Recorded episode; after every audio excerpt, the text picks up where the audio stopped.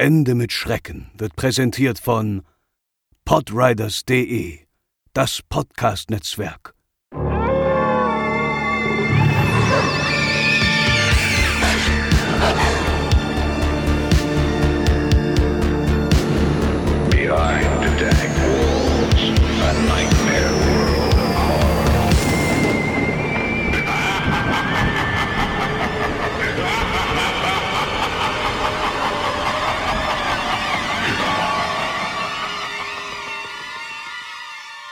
Moin Moin und willkommen zur 89. Episode von Ende mit Schrecken. Mein Name ist André und bei mir ist die liebe Franzi. Hallöchen!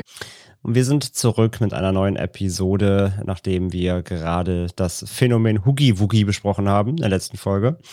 Äh, Oder Huggy Wuggy, wozu uns äh, zahlreiche Nachrichten nach der Folge erreicht haben, gerade auf Instagram oder auch auf äh, unserem Discord oder aber auch per Mail dass äh, gerade viele, wir haben ja aufgerufen dazu, dass vor allem äh, die Eltern unter euch äh, sich mal melden, wie ihr dazu steht, ob ihr Berührungspunkte mit dem, mit dem Phänomen hattet oder eben mit diesem Stofftier oder whatever, mit der Figur. Und ja, ihr habt zahlreich geantwortet, dass ihr auch eben entweder A, Hagiwagi schon kanntet durch eure Kinder oder eben mit dem, da, dadurch, dass eure Kinder das irgendwie mal gesehen haben, konsumiert haben oder eben auf dem Jahrmarkt, äh, wie Franzi ähm, auf dem Flohmarkt irgendwo hängen sehen haben und dann auch entweder gesagt haben, ja, wir kannten das schon, haben uns auch darüber informiert und so weiter. Oder aber auch, wir kannten das zwar, also manche haben es sogar auch zu Hause gehabt und, und haben auch gesagt, ja, wir haben so ein ekelhaftes Plüschtier daheim, weil, keine Ahnung, meine Tante das meinem, also unsere, unsere Tante das meinem Kind geschenkt hat oder sowas. Äh, wir kannten den Kontext aber nicht und wir konnten jetzt eben aufklären und helfen, unseren Bildungsauftrag erfüllt und konnten euch aufklären darüber, wo es eben herkommt und haben da ganz viele auch Danke bekommen. Von daher, ja, eine sehr effektive Folge, möchte ich dann mal behaupten, Mhm. haben wir da gemacht. Bildungsauftrag Ähm, erfüllt. Genau, also scheinbar, wie gesagt, wirklich dann äh, da den Nerv noch getroffen, auch wenn es jetzt schon ein bisschen her war, der große Hype. Aber viele von euch waren dann doch sehr dankbar, jetzt endlich genau zu wissen, um was es geht und das dann auch einordnen zu können. Von daher, wie gesagt, es war ja auch vorab viel gewünscht, hatte also seine Gründe. Aber ja, wir sind natürlich froh, wenn wir helfen konnten und dann eben nicht nur euch unterhalten, sondern sogar ein bisschen schlauer machen. Und die meisten von euch, kann man auch direkt sagen, die meisten von euch finden das, finden Hagiwagi hässlich und doof und sind genervt, dass die Kinder das haben wollen. Das konnte man auch im Konsens gut festhalten. Also große G auf große Gegenliebe stößt Hagiwagi bei euch zumindest nicht. Ich kann gar nicht verstehen, warum. So gar nicht. nee, Ist nee. doch total ist süß. Ist doch, ist doch total niedlich, dieses äh, fletschende Zahnmonster. Ja. Na gut. Aber ja, so viel zu Hagiwagi.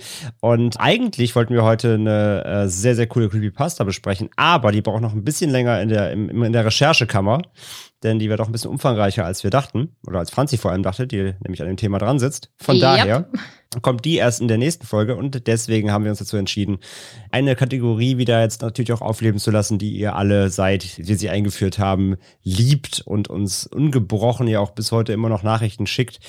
Die Rede ist natürlich von unheimlich persönlich. Ist wieder da mit einer neuen Folge und wir haben heute wieder fünf Geschichten bzw. Erlebnisse von euch dabei. Und nämlich persönlich, wer jetzt vielleicht noch neu dabei ist, es noch nicht kennen sollte, in diesem Format schickt ihr uns eure persönlichen Erlebnisse, die irgendwie seltsam, unheimlich, unerklärlich waren in eurem Leben. Also wir rufen dazu auf, hier echte, echte Erlebnisse einzustecken. Es geht hier nicht um irgendwie Geschichten zu erfinden, sondern es sollen bitte Sachen sein, die wirklich passiert sind, so unglaublich sie teilweise klingen mögen. Aber und äh, deswegen auch gleich zum Disclaimer, den wir immer am Anfang dieser Folgen natürlich bereitstellen oder vorstellen. Wir können natürlich nur das annehmen, was ihr uns schickt. Wir unterstellen euch nichts, ja, wir glauben euch einfach natürlich das, was ihr uns hier vorlegt und wir äh, werden natürlich über die Geschichten wieder sprechen, wir ordnen sie ein bisschen ein, aber wir werden natürlich nicht judgen und natürlich keine Wertung abgeben, sondern natürlich, das obliegt einfach euch, uns eure ähm, Erlebnisse zu schicken und wenn ihr sagt, das habt ihr so erlebt, dann ist das so, deswegen das wieder vor, vorweg. Und wie gesagt, ist ja ein sehr beliebtes Format und wir hoffen natürlich auch, dass es nach wie vor bei euch sehr beliebt ist. Und wir steigen dann nämlich auch gleich ein, beziehungsweise Franzi fängt an, nämlich mit der ersten Story heute. Was haben wir denn da? Ja, die Geschichte kommt von Kubilai. Ich hoffe, ich habe das jetzt richtig ausgesprochen. Ich Und- glaube, den Namen spricht man so aus, ja. Okay, sehr gut. Und die nennt sich Gestalten in der Nacht. Zuallererst sollte man wissen, dass meine Familie bzw. ein Teil meiner Familie aus einem kleinen Land vom Balkan, also aus Südosteuropa, stammt. Und ich deswegen so ziemlich die Hälfte aller meiner Sommerferien dort verbringe. Eines Tages in einem Sommer, als ich dort war, ging mein Vater mit ein paar Verwandten von mir auf eine Hochzeit. Und die meisten von uns Kindern, wir waren so ungefähr sechs, kamen nicht mit. Mein Vater sagte mir schon vorher, dass er wahrscheinlich zu später Stunde zu Hause sein würde, also machten wir es uns gemütlich und guckten Fernsehen oder spielten irgendwelche Spiele auf dem Handy. Irgendwann abends, es müsste so etwa halb eins oder eins gewesen sein, kamen ich und mein Cousin auf die Idee, meinen Vater an der Straße in Empfang zu nehmen, da wir annahmen, dass er bald zurückkommen würde. Wichtig zu erwähnen ist vielleicht auch, dass es sich dort um keine Stadt oder ähnliches handelt, sondern es ist eher ein Dorf mit einer langen Straße in der Mitte, die einmal durchgeht und von da aus gehen dann viele Straßen ab. Die nächste große Stadt ist etwa eine halbe Stunde entfernt. Jedenfalls gingen ich und mein Cousin raus auf den Hof und dann in Richtung Einfahrt, die direkt auf die Hauptstraße zeigte. So sieht man schon von weitem, ob die Autos angefahren kommen. Ich bin mir sicher, dass wir dort schon über 15 Minuten saßen, als ich anfing, eine Art Geräusch zu hören. Es hörte sich an wie ein Atmen. Dieses Atmen hörte sich allerdings nicht normal an. Es war sehr unregelmäßig und ich kam langsam etwas ins Grübeln und überlegte, was es sein könnte. Ich dachte natürlich direkt an irgendein Tier, wie zum Beispiel einen streuenden Hund, was in diesen Ländern nicht selten ist. Da die Straße nur spärlich beleuchtet war, holte ich mein Handy raus und machte die Taschenlampe an. Mein Cousin fragte mich dann, was ich machen würde, und ich sagte ihm, er solle kurz still sein. Ich leuchtete dann mit der Taschenlampe im näheren Umfeld umher, jedoch fand ich den Auslöser des Geräusches nicht.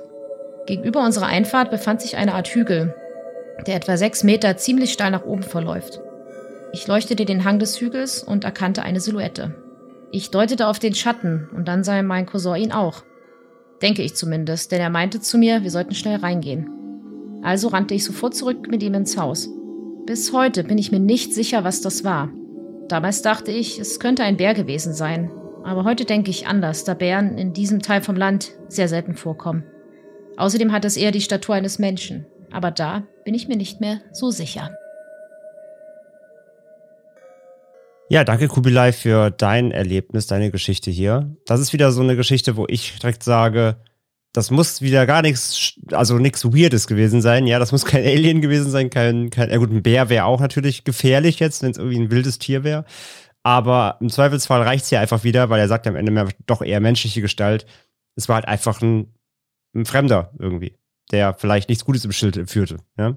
Ja, man weiß es immer nicht, ne? Also, ich finde es immer schon sehr gruselig, wenn man so, wenn man sich vorstellt, man ist halt ein Kind und ist da so allein und wartet und sieht dann plötzlich so eine Gestalt von Weitem. Es ist schon nicht so angenehm, würde ich mal sagen. Ja, und wie gesagt, also es, ne, man geht jetzt immer direkt davon aus, irgendwie, ja, das muss jetzt irgendwie Akte X-mäßig irgendwie was, ein Slenderman sein oder irgendwas anderes. Nein, äh, also im Zweifelsfall war es einfach ein Mann oder irgendwie ein Fremder.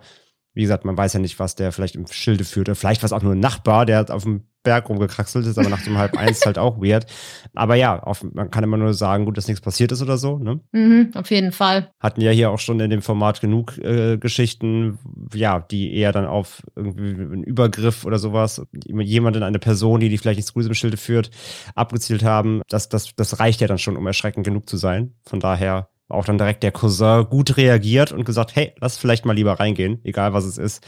Sollten wir vielleicht hier äh, als, als Kinder im Kindesalter nicht nachts um halb eins irgendwie draußen mitten im Dorf an einem, an einem, an einem Hang stehen. Kann ja alles passieren. Ja, das Witzige ist, ich konnte mir das Dorf direkt vorstellen, weil. Mm, war die, gut beschrieben, ja. Ja, und die Patentante meiner Mama, die wohnt in Brandenburg. Und da gibt's, äh, die wohnt in so einem ähnlichen Dorf, wo wirklich nur so eine Straße einmal so durchgeht und da die ganzen Häuser links und rechts stehen. Mm. Kurzer, kurzer Einwurf, die waren auch mal meine Eltern, da waren wir da zu Besuch, waren die auf einer Party auch und haben uns Kiddies da auch allein gelassen. Aber die sind Schausteller und hatten ähm, Hunde und da haben die Hunde auf uns aufgepasst. Kann man so sagen. Also. Da passiert nichts. Nein, die Patentante meiner Mama meinte, wenn hier irgendein Fremder durch dieses Tor geht, dann wird er wahrscheinlich Ist nicht vorbei. mehr rauskommen, sag ich mal. ja, das ist doch gut. Da fühlt man sich doch dann sicher. Äh, definitiv. Na gut, als Kind macht man sich da ja eh eher weniger Gedanken. Genau, klar, als, als Kind ist man ja der Unbefangene, das stimmt, ja. Ja, aber die Hunde haben uns beschützt. Sehr gut. Ja. ja, hier war es der Cousin, der, wie gesagt, dann auch gut reagiert hat. Egal, was da auf dem Hügel rumgekraxelt ist, nachts um halb eins. Wie gesagt, besser dann als Kinder doch im Haus zu bleiben. Vielleicht war es auch ein Gast von der Geste- Hochzeit, der da gerade ein bisschen. Genau, der besoffen über den Hügel getorgen. Vielleicht war es auch der, vielleicht war es auch der Vater, der sich vielleicht nach drei Uso ein bisschen verlaufen hat. Nein, natürlich nur ein kleiner Spaß. Nee, aber wie gesagt, richtige Reaktion, so nachts um halb eins, Kinder da mitten, in der- Nacht draußen, egal wer, wer, was es war. Und, und so nett, nett die Geste ja aus den Vater abzuholen, ist ja, ist ja eine süße Geste. Aber ja, lieber drinnen warten ist dann sicherer für alle. Denke ich auch. Genau, alles klar. Also danke Kubilai dann für deine Geschichte hier und wir machen weiter mit Geschichte Nummer zwei. Stammt von einer Hörerin, die möchte gerne anonym bleiben. Wir dürfen sie einfach nur Persephones Tochter nennen. Das ist, äh, klingt, klingt mysteriös. Das ist ihr Nickname, sagen, sagen wir mal. Und ihre Geschichte heißt Der Geisterhund. Diese Geschichte ist an und nach Halloween passiert. Was für ein unorigineller Zufall, werdet ihr jetzt vielleicht denken. Aber das hat den einfachen Grund, dass Halloween auch gleichzeitig Samhain ist, die Nacht, so sagt man, in der die Schleier zwischen unserer Ebene und dem Jenseits am dünnsten ist. Ich befasse mich schon seit vielen Jahren mit dem Okkultismus, Gottheiten, Praktiken und allem anderen, das so dazugehört, habe mich aber nie an Nekromantie gewagt, weil ich nach einem jugendlichen Experiment mit einem Geisterbrett meinen Respekt vor derlei Mächten oder Energien, wie auch immer man es nennen möchte, hatte. Jedoch wollte ich letzten Samhain einfach mal versuchen, meinen Seelenhund zu kontaktieren. Er war schon viele Jahre tot, aber er und ich waren so verbunden, dass ich ihn einfach noch immer so schrecklich vermisst habe. Also habe ich ein bisschen recherchiert, welche Dinge sich am besten eignen würden für Tierrituale und habe diese zusammen mit persönlichen Gegenständen meines verstorbenen Vierbeiners in einem Ritual zusammengefügt. Ich erinnere mich, dass ich extra vorsichtig war mit dem, was ich ausgesprochen habe, um ja keine unerwünschten Gäste einzuladen und daran, dass ich meinem Hund versuchte mitzuteilen, dass er jederzeit kommen und gehen kann, wie es ihm beliebt und dass er stets willkommen ist, ich ihn aber nicht binden möchte, sondern mir wünsche, dass er frei bleibt. Während des Rituals an sich ist gar nichts in Anführungszeichen übernatürliches geschehen, aber ich habe gespürt, dass ich mich ihm ganz nahe fühlte, ganz warm und verbunden, so wie früher. Ich war nicht mehr traurig, sondern konnte einfach genießen, dass ich das große Glück hatte, dieses wunderbare Tier so viele Jahre in meinem Leben zu haben. Da ich nicht erfahren war mit dem Sprechen mit Toten, habe ich irgendwann gedacht, na gut, ein Versuch war es wert, aber schön war es trotzdem, mich ihm so nahe zu fühlen.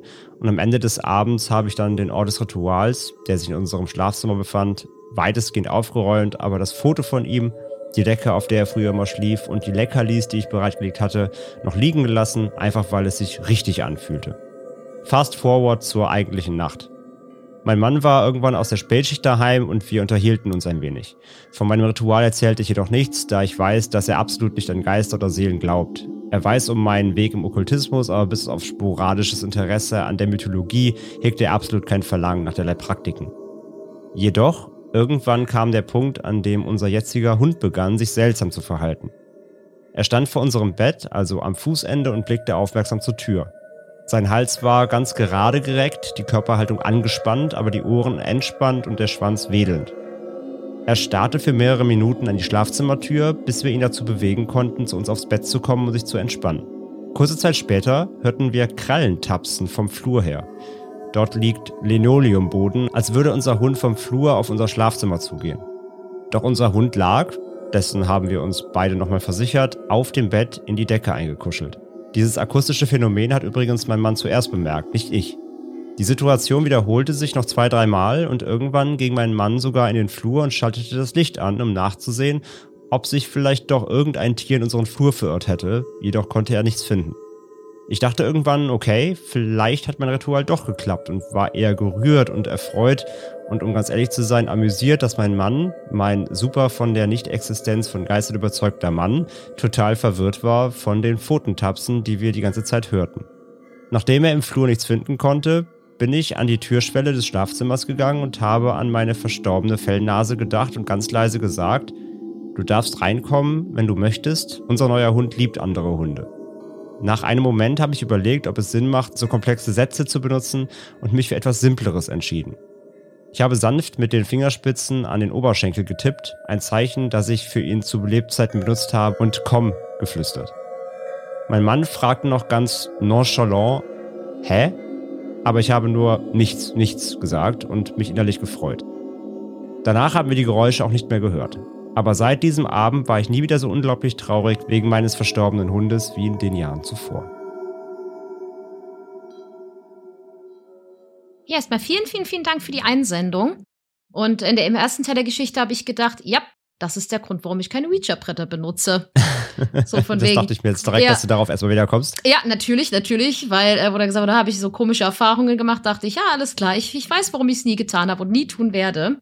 Aber es ist ja eigentlich eine schöne Geschichte, muss man ja sagen. Letzten Endes schon, ja. Ist natürlich trotzdem Geht ja so ein bisschen, bisschen um diese Verarbeitung und Verabschiedung und das ist ja auch wieder so ein Ding, alle äh, Hörer äh, und Hörerinnen da draußen wissen ja, ich bin ja der, der Skeptiker und Franzi ja die Offene, ne? Kennt ihr ja das Spiel? Mhm. Ähm, ich bin ja, ich bin ja auch wieder so, der sagt so, ne, also ich wäre ich wäre in dem Falle auch die Rolle ihres Ehemannes, denn ich glaube ja an den Kram auch nicht.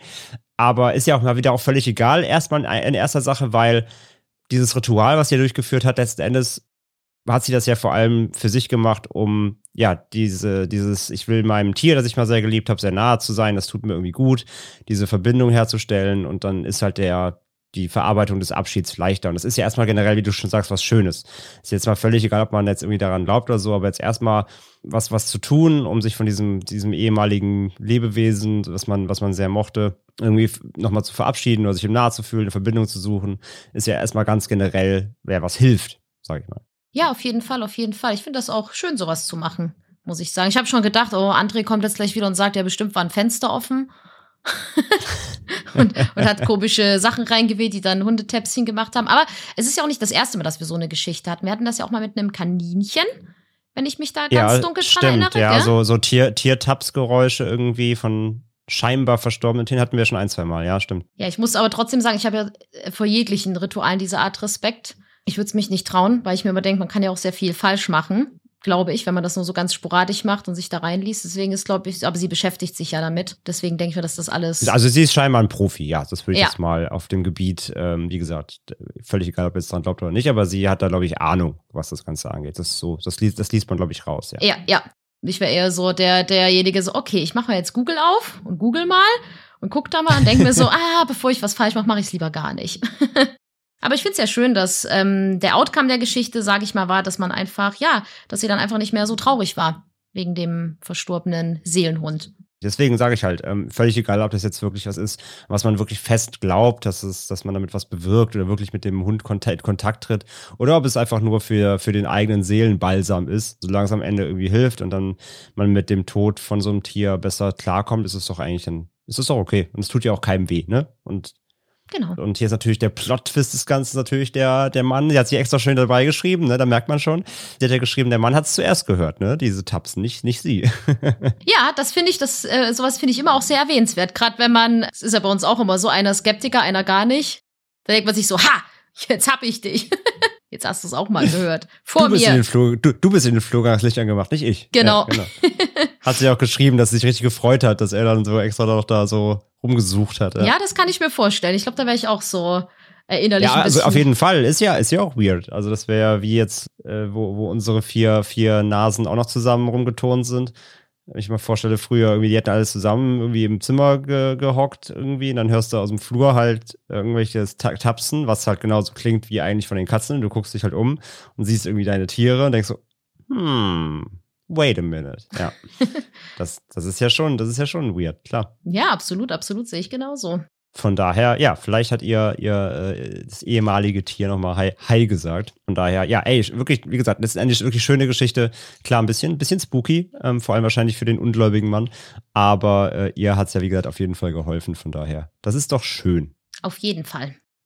Cool. Dann, Franzi, auf zur nächsten Story. Ja, die nächste Geschichte kommt von unserer Hörerin Julia und die heißt Beobachtet. Ich bin damals mit 14 frisch an den Bodensee gezogen. In ein winziges Dorf auf einem Pferdehof. Meine Eltern lebten mit mir und noch anderen Freunden in einer WG zusammen. Bis auf ein paar klassische Streitigkeiten war das eine richtig schöne Zeit und ganz besonders der Heuduft ist mir jeden Tag eine Freude gewesen. Auch wenn ich mit den Tieren nie im Kontakt war. Als die Sommerferien endlich angebrochen waren, arbeitete ich in einer schönen und großen Gärtnerei. Ich kannte dort ein paar Mitarbeiter und hatte dementsprechend oft angenehme Gespräche während der ja doch anstrengenden Arbeit. Und eines Tages fiel das Thema Geister. Ich lauschte den spannenden Erzählungen einer guten Familienfreundin, während wir Wurzeln geputzt haben. Weil das Ganze etwa 15 Jahre her ist, erinnere ich mich nicht mehr ganz an die Details. Nur zwei Dinge sind mir bis heute im Kopf geblieben, die sie mir sagte. Erstens, der Mensch spürt immer, wenn er beobachtet wird. Wenn du das Gefühl hast, dass da jemand ist, dann ist da vermutlich auch jemand. Zweitens, wenn du in so eine Situation gerätst, dann öffne ein Fenster und sage klipp und klar, geh raus. Dann wird der Geist verschwinden. Das Gespräch hat mich noch lange Zeit danach beschäftigt. Ich habe in der Gegend noch nicht lange gewohnt und dementsprechend habe ich mich zu Hause noch nicht ganz heimisch gefühlt. Gerade die neuen Möbel hatten noch eine etwas sterile Ausstrahlung, was einerseits schön war und andererseits eine Art von Distanz mit sich gebracht hat. Ich lag dann in dieser Nacht eine Weile unruhig im Bett und hatte zunehmend das Gefühl, nicht allein in meinem großen Zimmer zu sein. Das Gespräch noch im Ohr war mir also klar, dass hier und jetzt ein Geist anwesend sein musste. Passiert ist allerdings gar nichts. Kein Klopfen, kein Kältegefühl, nichts hat sich bewegt. Es war eine ruhige Nacht. Da war nichts weiter als dieses unangenehme Gefühl, dass im Raum eine Person steht, die ich nicht sehen kann. Ich wurde trotzdem immer nervöser und es hat ein paar Minuten gedauert, bis ich dann aufgestanden und mit zitternden Knien zum Fenster gewackelt bin. Und wie meine Knie gezittert haben. Ich musste fast selbst darüber lachen, weil ich kaum gehen konnte. Ich öffnete mein Fenster, blickte in mein Zimmer und sagte laut, Geh raus! Wobei auch meine Stimme unglaublich gezittert hat. Nach ein, zwei Sekunden ist das Gefühl dann auch wirklich verschwunden. Ich war überzeugt, dass es funktioniert hat, dass der Geist draußen ist und schaute erleichtert raus. Ich war im zweiten Stock. Genau unter meinem Zimmer war ein anderes Schlafzimmer und dieses grenzt direkt an eine Parkfläche. Neben dem Haus war eine Hauptstraße, die ich gut sehen konnte. Ich schaute also nach draußen. Direkt unter meinem Fenster und entsprechend direkt am Erdgeschossfenster bewegte sich etwas. Ich erkannte eine Frau, die zu mir hochsah. An eine genaue Mimik erinnere ich mich nicht. Sie wirkte weder begeistert noch verärgert. Nur irgendwie streng. Die Frau hatte einen kurzen Bob und trug ein blaues Businesskostüm. Sie wirkte zierlich, aber auch hart. Sie wandte sich dann ab und ging zur Hauptstraße. Mitten auf der Straße stand ein schwarzes Auto, dessen Fahrertür offen stand. Sie stieg ein und fuhr weg, ohne sich noch einmal umzusehen. Ich hielt sie in meiner Naivität für einen Geist und erzählte deshalb zu Hause nichts davon. Leider weiß ich nicht mehr, ob ich die Geschichte der Familienfreundin erzählte. Ich war einfach stolz, einen Geist weggeschickt zu haben. Wenn ich heute so darüber nachdenke, bin ich mir im Klaren, dass es sich bei ihr nicht um einen Geist handelt. Allerdings bleibt dann die Frage, wer ist sie? Und warum stand sie vor dem Schlafzimmerfenster meiner Mitbewohnerin? Das war meine erste Geistererfahrung. Das Ganze ist super seltsam. Mitten in der Nacht. Alle schliefen bereits. Wie ein Einbrecher wirkte sie nicht. Aber irgendeinen Grund muss es gegeben haben, sein Auto auf der Hauptstraße stehen zu lassen. Also nicht einmal bei uns zu parken und zu unserem Haus zu gehen. Auf unserer Parkfläche standen auch nur alte Karren. Es wird also auch keine Autointeressierte gewesen sein, die sich einen Sportwagen vom Nahen angucken wollte. Ich finde einfach keine Erklärung dafür. Und geträumt habe ich das Ganze auch nicht. Ich konnte erst danach einschlafen. So im Nachhinein ist es einfach unheimlich. Irgendwie finde ich es auch interessant, dass mein Gefühl vom Beobachtetsein gar nicht so verkehrt war. Ich habe zumindest das Gefühl, dass ich sie vertrieben habe, indem ich zufällig zum richtigen Zeitpunkt Geh raus gerufen habe. Vielleicht wäre sie sowieso wieder gegangen, aber Wer weiß. Ja, vielen, vielen Dank für deine Story, Julia. Das ist echt super weird. Total, habe ich mir auch gedacht, wo ich die gelesen Aber ich hatte. Muss doch, ich musste auch ein bisschen schmunzeln, weil ich mir so dachte, vielleicht, keine Ahnung, vielleicht hatte die irgendwie eine Panne oder keine Ahnung, ihr blinkte irgendwie die, du musste Inspektionlampe im Auto auf, ja, und sie kannte sich vielleicht nicht aus, kam nicht von da, wollte irgendwie fragen, wo vielleicht hier um die Uhrzeit noch eine Tanke ist mit einer Werkstatt oder irgendwas. Und dann macht da ein Mädchen die, die, das Fenster auf und schreit, hau ab. Und denkst so, oh nein. Nee, klar, aber ja, wie sie selber auch geschrieben hat, wenn das wirklich jemand ist, der irgendwie Hilfe braucht oder irgendwas fragen wollte, dann hätte sie, hätte man ja Tür klingeln können steht nicht vorm Fenster und glotzt da rein oder so. Ja, aber es ist auch ein bisschen komisch, dass das mitten in der Nacht ist. Und Total. also wie gesagt, wenn du, wenn du nachts dann irgendwie eine Panne hast, das ist klar, aber dann gehst du ja zum Fenster, dann gehst du ja zur Tür. Und sie ist ja auch weitergefahren, oder? Ja, das stimmt. Also Panne wird es wahrscheinlich nicht gewesen sein. Aber sowas, ja, es sind immer so situationsweirde Sachen irgendwie finde ich, dass man sich halt so beobachtet fühlt, kann natürlich auch von der Geschichte herrühren, wenn man die dann natürlich hört und sich darüber Gedanken macht, aber dass dann auch sowas direkt hinterherkommt, ist super komisch. Ja, aber es ja eben, also es stimmte ja. Also dieses, dieses Gefühl, man wird beobachtet, kenne ich halt auch irgendwie. Das, das, das, das, wie spürt man das schon? Finde ich halt auch. Ja, sehe ich genauso. Finde ich auch. Irgendwas, irgendwas, irgendwas, weiß ich nicht. Irgendwas, irgendwas macht das irgendwie mit einem, wenn, wenn man irgendwie angestarrt wird oder sonst irgendwas. Stimmt, also es stimmte ja. Aber ja, wie gesagt, es ist ja nicht so, dass es, wir hatten ja auch hier diese Story mit diesen Leuten da mit den weißen Hemden auf der, nachts auf der Straße, wo die Überlegung war, ob das vielleicht jemand irgendwie aus einer, aus einer Anstalt war oder sowas, ja. Aber hier ja, also es ist ja, war, war ja nicht irgendwie, wirkt ja nicht im Business-Outfit, ja, also es war ja auch gut gekleidet und so weiter, ne? Also das passt ja alles überhaupt nicht zusammen. War jetzt nicht jemand, der irgendwie komplett irgendwie lost war oder vielleicht jemand ohne Obdach oder sowas, ne? Sondern wirklich jemand irgendwie in einem anscheinend ja auch ein bisschen teureren Auto, also zumindest einem solidem Wagen, gut angezogen. Macht ja alles überhaupt gar keinen Sinn. Nee, nicht so wirklich. Nicht ja, so also wirklich. Wenn, wenn auch jemand, wenn auch niemand irgendwie so jemanden kennt, der irgendwie so auftritt oder so. Und ja, könnte ich mir auch keinen Reim draus, draus bilden, irgendwie, was, was, wo die Zusammenhänge herkommen. Ja, auf gar keinen Fall. Vor allem, wenn man auch bedenkt, dass es halt nicht tagsüber, sondern so mitten in der Nacht. Da würde ich das auch Ja. super, super weird finden irgendwie. Ja, absolut. Also ich bleib bei meiner, ich bleib bei meiner Theorie. Die wollte irgendwie fragen, wo die nächste Tanke ist und dann wurde ihr gesagt, sie soll abhauen. dann ist sie schnell weggelaufen. Wahrscheinlich, vielleicht war es für sie noch gruseliger als für, für unsere, äh, für unsere Hörerin. Nee, aber wie gesagt, ey, verstehe ich voll. Das ist echt eine, echt eine krass weirde Situation. Da wüsste ich auch nicht, wie, was ich mir da, was ich mir darauf für einen Reim bilden soll. Das kann man, kann man sich einfach nicht erklären. Nein, auf gar keinen Fall.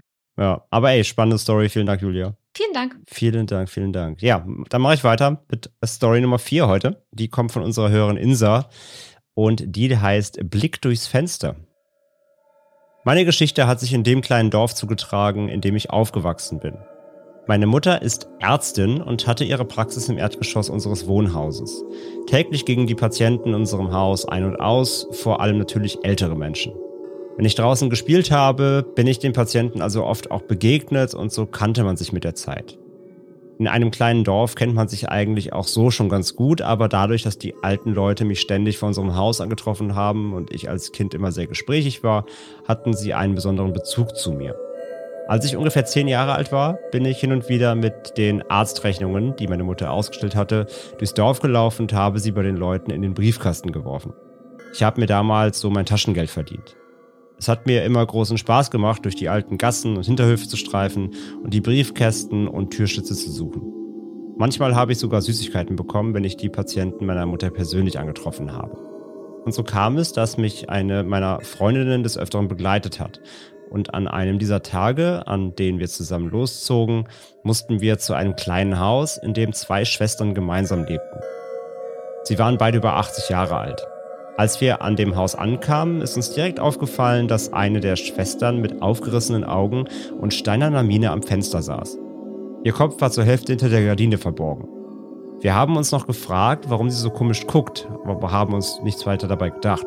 Nachdem wir die Rechnung durch den Türschitz geschoben hatten, öffnete sich kurz darauf die Haustür und die andere Schwester kam heraus. Sie war gerade in der Nähe der Tür gewesen und wollte sehen, wer den Brief eingeworfen hatte. Als sie uns Kinder erblickte, freute sie sich und bat uns herein. Sie hätte Gebäck für uns, sagte sie. Und so saßen wir kurz darauf im Wohnzimmer und aßen ihre leckeren selbstgemachten Kekse. Ihre Schwester saß immer noch am Fenster. Sie wirkte aufgeregt und sagte immer wieder, Jetzt da, komm her, da ist er. Und jetzt sieht man ihn, komm schnell. Meine Freundin und ich schauten uns fragend an. Aber die andere Schwester schüttelte nur den Kopf und sagte, sie behauptet heute schon den ganzen Tag, der Tod streife da um unser Haus. Da draußen ist aber nichts, macht euch keine Sorgen. Entsetzt starrten meine Freundin und ich uns an. Ich weiß noch, dass ich einen Keks mit Marmeladenfüllung im Mund hatte und die Füllung kam mir plötzlich ganz eklig vor vom Geschmack her. So unbehaglich wurde es mir. Wir wollten natürlich so schnell wie möglich aus dem Haus verschwinden und haben uns dann auch sofort verabschiedet. Draußen sind wir losgerannt, bis wir irgendwann außer Atem waren. Weil wir uns nun wieder sicher fühlten und Gruseln ja auch Spaß macht, fingen wir an zu lachen. Wir sind dann auch den ganzen restlichen Weg nach Hause gerannt und haben dabei so getan, als ob uns der Tod verfolgen würde. Man könnte bis hierhin meinen, die alte Frau sei vielleicht einfach verwirrt gewesen. Aber was am nächsten Tag passiert ist, gruselt mich bis heute. Ich saß morgens beim Frühstück, als meine Mutter nach Hause kam und berichtete, dass sie wegen einer Leichenschau gerufen worden war. Bei der Leichenschau muss der Arzt den Tod einer Person feststellen und es dokumentieren. Und tatsächlich war genau die eine der beiden Schwestern verstorben, die gestern am Fenster gesessen hatte und immer wieder sagte, der Tod würde ums Haus streifen. Ich war total schockiert und habe meiner Mutter auch sogleich von meiner seltsamen Begegnung mit ihr am Vortag erzählt. Ich weiß noch, dass meine Mutter total erstaunt war und sagte, dass das sehr seltsam sei. Dann hat sie es aber als verrückten Zufall abgetan. Heute denke ich auch, dass es wahrscheinlich ein Zufall war. Vielleicht hatte die alte Frau Angst vor dem Tod und hat sich deswegen etwas eingebildet. Vielleicht spüren manche Menschen auch den eigenen Tod nahen. Vielleicht konnte meine Mutter mich aber auch aufgrund ihrer Schweigepflicht nicht über den geistigen Zustand der alten Frau aufklären. Gleichzeitig lässt mich der Gedanke nicht los, dass sie vielleicht wirklich irgendwas vor dem Haus gesehen hat. Der Tod ist das größte Mysterium der Lebenden, sagt man ja. Deswegen würde ich mittlerweile wirklich gern wissen, was sie damals genau gesehen haben will. Aber was auch immer dahinter gesteckt hat, es war auf jeden Fall sehr gruselig und Kekse mit Marmeladenfüllung kann ich bis heute nicht mehr essen. Ja, vielen, vielen, vielen Dank für deine Einsendung. Und ich kann direkt, direkt einwerfen, dass ich auch denke, dass manche Menschen das einfach spüren wenn der eigene Tod bevorsteht. Ich habe ja nun mal auch zehn Jahre mhm. im Krankenhaus gearbeitet und das war auch so, dass manche Menschen das einfach wussten, dass der Zeitpunkt gekommen war. Ja. Und dann eben vielleicht mit, ja, sie hat ja auch geschrieben, ne, genau, sie kannte halt natürlich das Krankheitsbild nicht. Vielleicht hat sie sich schon irgendwie auch irgendwie ein bisschen geistig verwirrt und hat sich dann vielleicht wirklich Sachen eingebildet. Aber ja, diese Vorahnung, vielleicht war dann eben der Auslöser von all dem. Und das kann ich mir auch vorstellen. Also, ja, bei meiner Uroma war das zum Beispiel so, dass die das auch irgendwie gespürt hat. Das wurde uns dann im Nachhinein erzählt, weil die hat, die ist ganz friedlich eingeschlafen in der Nacht, äh, muss man dazu sagen. Und die hat den ganzen Tag vorher einfach immer geweint und wusste aber gar nicht warum. Also die hat jetzt nichts gesehen oder sowas, aber irgendwie war sie halt den Tag so ein bisschen traurig gewesen. Mhm. Und hat dann ihr lief immer ein bisschen die Tränen und die waren halt schon ein paar Jahre in einem Heim gewesen. Die ganzen Pflegenden wussten gar nicht, was so richtig los war und haben das dann nur erzählt und dann ja ist sie nachts dann halt ganz, ganz friedlich eingeschlafen. So wie sie das immer wollte, möchte ich dazu erwähnen. Aber okay, ja, ja, ich glaube schon, dass äh, Menschen das irgendwie unterbewusst spüren können, in manchen Fällen. Ja, ja, und dann hier eben vielleicht wirklich mit einer Kombination eben, vielleicht von einem Krankheitsbild oder so mhm. dass das eben zu so einer zu so einer Reaktion geführt hat. Ja, was natürlich auf jeden Fall auf Kinder natürlich komplett anders nochmal verstörend wirkt. Ich dachte mir auch so, ist ja nett von der Schwester gewesen, dass sie das so ganz locker erzählt hat. Ja, genau, wollte ich gerade sagen. Die Schwester war ja so, ja, ja, lass die labern so, ne, genau, solche abgebrüht erwachsen. Und, und vor allem für Kinder wirkt das natürlich, ja, merkst du ja bis, merkt man ja an der, an unserer Geschichte jetzt hier oder der Geschichte von, von Insa. Bis heute wirkt das ja noch nach, ne? Und sie kann die Marmeladenkekse nicht mehr essen, weil sie jetzt immer mit diesem Erlebnis verbindet. Das heißt, es prägt ja dann auch irgendwie. Ja, Klar, kann ich voll, kann ich voll verstehen, dass es eine gruselige, weirde Situation dann ist für Kinder. Absolut, wenn sowas generell passiert, ist das schon immer ganz komisch gewesen. Also wenn wir auch damals Patienten hatten, die irgendwie meinten, ja, ich glaube, ich glaube, ich erlebe jetzt den nächsten Morgen nicht mehr oder sowas. Aber es wirklich so ist das schon komisch. Total. Oder ja, so ein, so ein ganz, so ein ganz mulmiges Gefühl. Kann man auch, kann man nicht so ganz beschreiben. Aber von daher, ja, war es wahrscheinlich eine Mischung aus allem. Ja, definitiv. Aber ja, auf jeden Fall spannende Geschichte und hat ja offensichtlich wirklich nachgehalt. Was, wie gesagt, ich kann es nachvollziehen. Also, mhm, ja. Absolut, ich auch. Ich glaube, das, das vergisst man dann in dieser Konstellation ja auch nicht mehr. Das ist ja dann ein Erlebnis für sich. Ja, spannend. Also mhm. vielen, vielen Dank nochmal, Insa. Und wir machen jetzt noch weiter mit Geschichte Nummer 5 und mit der letzten heute. Und die darfst du raushauen. Die Geschichte kommt von unserer Hörerin Kati und heißt Großvaters Abschied. Ich hatte, soweit ich mich erinnere, nie das besondere Verhältnis zu meinem Opa. Er war sehr eigenbrötlerisch, war ein Arbeitstier und hatte immer sehr große Erwartungen an einen, welche weder meine Mutter noch ich erfüllen konnten. Das war der Grund, warum er sich oft mit meiner Mutter stritt und mich, obwohl ich nicht mal etwas für diese Streitereien konnte, immer mit hineinzog. Trotz dessen und dass er eigentlich überhaupt nicht gut mit Kindern konnte, war er in meinen Augen stets bemüht, sich mit mir zu beschäftigen. Vor circa zehn Jahren kam ich für längere Zeit ins Krankenhaus, da bei mir eine chronische Erkrankung, Diabetes Typ 1, festgestellt wurde. Mein Opa gab meiner Mutter daran natürlich sofort die Schuld, welche sie aber nicht hatte. Ich hatte Opa zuvor schon ein paar Wochen nicht gesehen und im Krankenhaus blieb ich auch noch knappe vier Wochen, bevor ich entlassen wurde. Doch auch danach durfte ich Opa aufgrund des Streits eine ganze Zeit lang nicht sehen. Ich schätze, dass es bestimmt zwei Monate waren, die ich ihn nicht mehr gesehen hatte. Bis auf eine ganz bestimmte Nacht. Ich schlief und träumte von meinem alten Elternhaus. Wir wohnten bis zu meinem sechsten Lebensjahr mit meinem Opa im selben Haus, welches zwei Wohnungen hatte. In einer wohnten Mama und ich und in der anderen mein Opa. Ich stand am Eingang des riesigen Grundstücks. Die Sonne erhellte, trotz der vielen Bäume, welche das Grundstück säumten, dieses stark und es war angenehm warm. Ich ging auf das alte Haus zu. Die Vögel zwitscherten. Plötzlich befand ich mich im Haus, genauer gesagt in der Wohnung meines Großvaters, und schaute mich um. Auch dieses war strahlend hell. Die Balkontüren waren auf und der warme Wind zog durch die Wohnung. Was mir sofort auffiel, war, dass sowohl mein Opa nirgends zu sehen war, als auch, dass ich den riesigen Garten, der größte Schatz meines Opas, nicht sehen konnte, als ich aus den Balkontüren sah. Alles war in leuchtendes Warmweiß getaucht. Ich verließ das Haus und machte mich auf den Weg in den Garten. Irgendetwas zog mich praktisch dahin. Als ich dort ankam, fand ich dort dasselbe Phänomen wie in der Wohnung. Das Haus war verschwunden und alles um mich herum wieder in warmes, leuchtendes Weiß getaucht. Ich schaute nach vorn und erblickte Opas Garten, welcher in den verschiedensten Farben unterschiedlichster Blumen erblühte und einzelne Blüten tanzten in der warmen Sommerbrise um mich herum. Ich betrat die sich vor mir erstreckende Blumenwiese und schritt voran. Als ich meinen Blick hob, sah ich meinen Opa mit dem Rücken zu mir stehend, wenige Meter von mir entfernt. Er trug eine weite, beigefarbene Hose und seine alte, abgetragene braune Lieblingsjacke, zusammen mit seiner schwarzen Mercedes-Kappe auf dem Kopf. Es war sein typisches Outfit, welches er bis auf wenige Ausnahmen immer trug. Ich ging auf ihn zu und rief ihn bei seinem Vornamen, so wie er es mir beibrachte. Charlie? rief ich. Er hob den Kopf leicht und drehte sich um, doch ich konnte sein Gesicht nicht mehr sehen.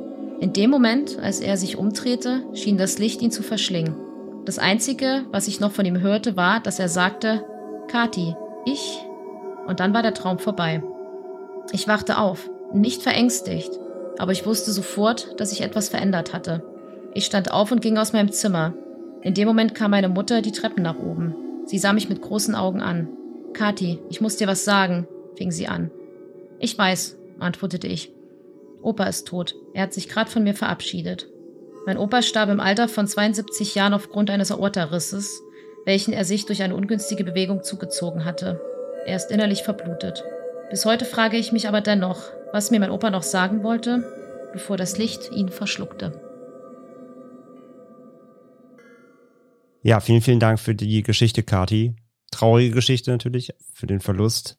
Und solche Traumvorahnungen hatten wir ja natürlich auch schon häufig, gerade natürlich auch in unserer Traumfolge, ne, in unserem mhm. Traumspezial.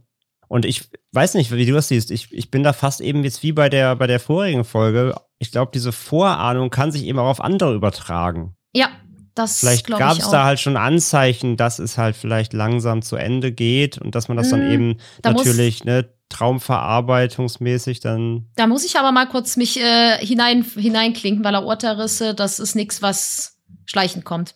Das passiert sehr schnell. Das ja, okay, ach so, ja, okay, das, ja, ja, stimmt. Ja, also der, das war ähm, die Todesursache war ja mit angegeben, ja. Genau, also das ist was, das passiert leider ähm, wirklich sehr, sehr plötzlich. Musste ich neulich leider selbst im privaten Rahmen feststellen, dass das hm. wirklich von heute auf morgen kommt und ähm, sehr unvorbereitet. Nee, okay, das, das, das, schließt, das schließt es aus, hast du recht, hast du recht, ja. Aber ich habe ich hab das auch mal gelesen, dass das sehr, sehr, sehr häufig vorkommt, dass wenn eine Person verstirbt, irgendjemand aus dem Umfeld davon träumt. Das kann natürlich auch zu, kann man natürlich wieder als Zufall abtun, dies, das, Klar. aber das ist ja nicht das erste Mal, dass wir sowas haben. Und ich finde das schon, also solche Geschichten, die, da kriege ich mal ein bisschen Gänsehaut, muss ich sagen. Also auch gerade, hm. wo ich so vorgelesen hatte, da hatte ich auch gemerkt, so, ja, da ja. Haben sich die Härchen auch ein bisschen aufgestellt. Ja, das versteht, es geht, es geht mir genauso, ja, finde ich auch. Die, die, egal wo die Vorahnung irgendwie herkommen, herzukommen scheint, wie gesagt, jetzt hier, auch wenn es total unvorbereitet ist, ist das schon, schon echt weird. Aber weiß halt nicht, klingt immer auch, bei diesen, bei diesen, bei diesen Erlebnissen klingt es auch immer so ein bisschen so, als ob das auch hilft. Ja, ja. Nach dem, Motto, nach dem Motto, ich, ich, ich, ja, ich weiß es schon irgendwie. Und dieses, dieses, er hat sich von mir verabschiedet, so dass man das auch nochmal so als, weil sie hat jetzt eben keine Möglichkeit, mit ihm groß noch zu sprechen, ne? weil sie war erst im Krankenhaus und so weiter und vielleicht war das so auch dann so ein bisschen das, was ihr dann vielleicht auch geholfen hat, so bei, bei der Verarbeitung. Ja, ich hoffe natürlich, Kathi, dass es dich, dass du trotzdem deinen Frieden damit machen konntest, dass du leider nicht mehr erfahren hast, was dein Opa eigentlich zu dir sagen wollte. Hm. Das hat mich auch ein bisschen traurig zurückgelassen, ja. ähm, dass das dann doch noch so eine unausgesprochene Sache war, die man natürlich nicht erfahren kann oder nicht erfahren wird. Aber ja, ich weiß aber, was du meinst, dass man sagen kann, dass sowas ja trotzdem vielleicht auch für die, für die Verarbeitung ein bisschen hilft, wenn man sagen kann, man hat sich nicht gesehen, aber trotzdem hatte ich nochmal so den Abschied für mich. Und wenn es halt im Traum war. Ja, in jedem Fall. Also wie gesagt, äh, Kathi, dir alles Gute und hoffen, wie gesagt, auch, dass du da wirklich deinen Frieden mitgemacht hast, wie Franzi schon sagt. Und äh, ja, das waren unsere fünf Geschichten für heute. Und damit geht die 18. Ausgabe von Unheimlich Persönlich auch äh, zu Ende. Wir bedanken uns nochmals bei all unseren Einsendern und Einsenderinnen heute wieder für die spannenden Erlebnisse und Geschichten. War wieder ja viel dabei. Sehr, sehr unterschiedliche Dinge. Von Haustieren über persönliche äh, Verabschiedungen bis hin äh, zu seltsamen Businessfrauen vom Fenster. Mhm, mhm. Ja. Die, die, ich glaube, die, ich glaub, die geht mir die nächsten, die nächsten Stunden nicht aus dem Kopf, die Story. Die finde ich einfach zu skurril. Total. Wenn, also, ne, mal, wir sind ein halbwegs reichweitenstarker Podcast. Wenn da draußen zufällig jemand zuhört, der mal im, im Business-Outfit nachts vor einem Fenster stand, melde dich bitte. Wir wollen es wissen. Da, wir wollen das aufklären und geben das dann auch gerne weiter. Genau. nee, in dem Sinne, also vielen Dank. Wie gesagt, äh, wenn ihr eigene Stories habt und dazu sei direkt gesagt, diese Stories von heute sind aus 2021, also 2021 wurden die zugeschickt. Ja, das zeigt wieder noch immer noch, wie weit unser, natürlich auch durch die Pause des Podcasts, natürlich ist das auch nochmal geschuldet, wie weit wir noch zurückliegen. Wenn ihr uns also jetzt noch Sachen schickt, was kein Problem ist, könnt ihr immer gerne machen an post.endemitschrecken.de. Ihr kennt die bekannte Adresse. Macht es gerne, aber es dauert echt, bis die drankommen werden. Das können wir euch sagen. Wir haben echt immer noch das gesamte E-Mail-Postfach rappelvoll. Aber das heißt nicht, dass ihr uns die Sachen nicht schicken könnt. Macht es gerne. Und er mich persönlich wird weitergehen und äh, in unregelmäßigen Abständen. Aber wenn, wenn euch das auf dem Herzen liegt, irgendwas erzählen möchtet, dann ist unser Postfach natürlich offen. Genau das. In dem Sinne bedanken wir uns fürs Zuhören. Vielen Dank. Für euren, für euren tollen äh, Support jetzt auch im neuen Jahr und fürs fleißige Hören. Und dann hören wir uns äh, ganz bald wieder mit einer spannenden Creepypasta. Oh ja, die wird, also ich kann sagen, ich kannte sie nicht vorher, schon mal als kleiner Spoiler und ich bin sehr begeistert. Ja, ich kannte sie auch nur, also ich kannte den Namen, aber habe sie vorher auch nie gelesen. Und ja, sie ist ein bisschen umfangreicher, umfangreicher wird, als, als wir dachten. Und äh, Franzi, Franzi hat jetzt noch ein bisschen Zeit, sich noch weiter reinzugraben in die doch viel komplexere Hintergrundgeschichte, als, als man anfangs dachte. Ja, ich habe gedacht, ich schaff's heute noch. Und dann bin ich über 5000 Klicks durch Foren dann noch auf eine neue Info gestoßen, wo ich dachte, also jetzt reicht's langsam auch mal. So. Die hat leider alles, alles ad absurdum Ja, geführt, genau. alles neu. Jetzt, jetzt geht's nochmal zurück ans, an, den, an den Recherchetisch, genau. Genau. Nee, machen wir dann beim nächsten Mal, also am 26. hören wir uns dann wieder und dann gibt's eine feinste Creepypasta, freut euch drauf. Und bis dahin sagen wir natürlich wie immer lieber ein Ende mit Schrecken als Schrecken ohne Ende und bis zur nächsten Folge. Tschüss. Tschüss. A nightmare